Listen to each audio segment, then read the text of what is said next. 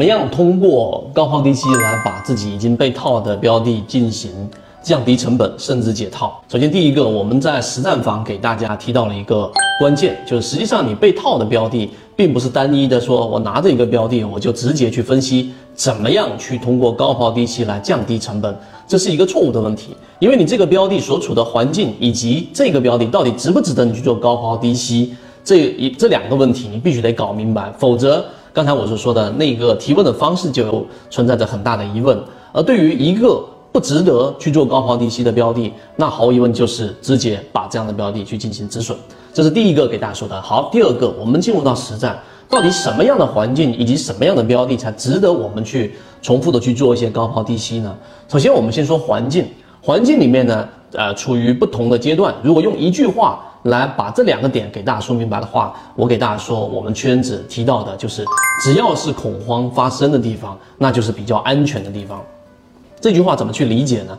呃，举个例子，当它出现连续性的两次蓝色的恐慌的超跌的时候，第一次恐慌超跌有可能会出现超跌的修复，或者说它在持续的构筑一个中枢，在缠论当中形成我们说下跌趋势的一个延续，都有可能。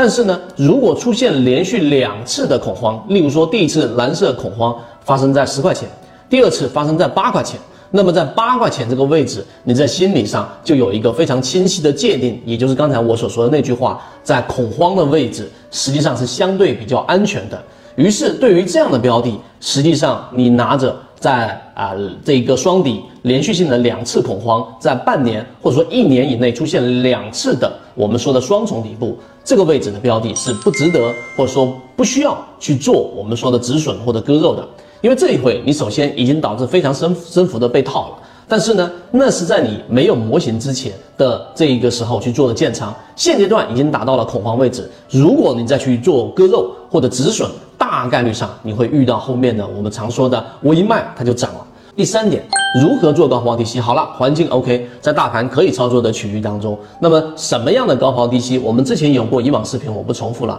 第三点，我只强调一个，就是你要做高抛低吸，你首先得了解缠论所说的一买、二买跟三买，你得了解这一个。了解这一个之后呢，你要去做高抛低吸，首先你去做我们所说的补仓或者高抛低吸的时候呢，一般情况之下，只用考虑第一类型买点和第二类型买点。一定要了解这一个第三类型买点，其实不参与到我们所说的这个话题。第一类型买点，第二个的分支，你就需要考虑到它的乖离率。这个乖离率一般情况之下是我们常说的负乖离率，它可以是跟趋势成本的负乖离率，负乖离率达到百分之八或者百分之十。好，你这个位置可以做一个补仓，然后当它反弹遇到我们说的上方压力，那么你再去做一个相应的这一个减仓，然后呢再这样重复的做高抛低吸，把成本给降低。所以，第一类型买点的成本降低是需要你有一定的乖离率的。例如说，一个标的，刚才我说趋势成本，还有一个负乖离率的参考标准是我们说的半年线。那一个标的经过一波反弹，它现在就在半年线附近，你在这个位置上有没有我们所说的这一种补仓或者高抛低吸把成本给降低的操作的可能性呢？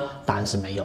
大家一定要明白这一个，所以你去做高抛低吸，第三点我们想强调的就是你必须得有一定的空间，而这个空间不是我靠想象出来的，是需要刚才我说的几个模块，一个是大盘环境，另外是标的已经出现了超跌，第三个是我们说的这个超跌是有一个一定的乖离率的，而这个乖离率刚才我们说百分之八以上，所以负的百分之八以上你才有操作的高抛低吸的意义，否则就回到刚才我们说第二点这个话题就是不动。啊，这个时候不动。啊，在大盘环境不好的情况之下，你的标的也已经达到超跌的时候，不做任何的操作就是最好的操作。那今天我们的三分钟，我们圈子现在正在讲的实战系统专栏完整版有非常详细的视频和图文讲解，帮大家建立一个完整的交易系统。所以，如果你想进一步的完善自己的交易框架和模型的话，可以拿出手机一步关注股掌资上公众平台，加入实战圈子系统进化。我们下期见。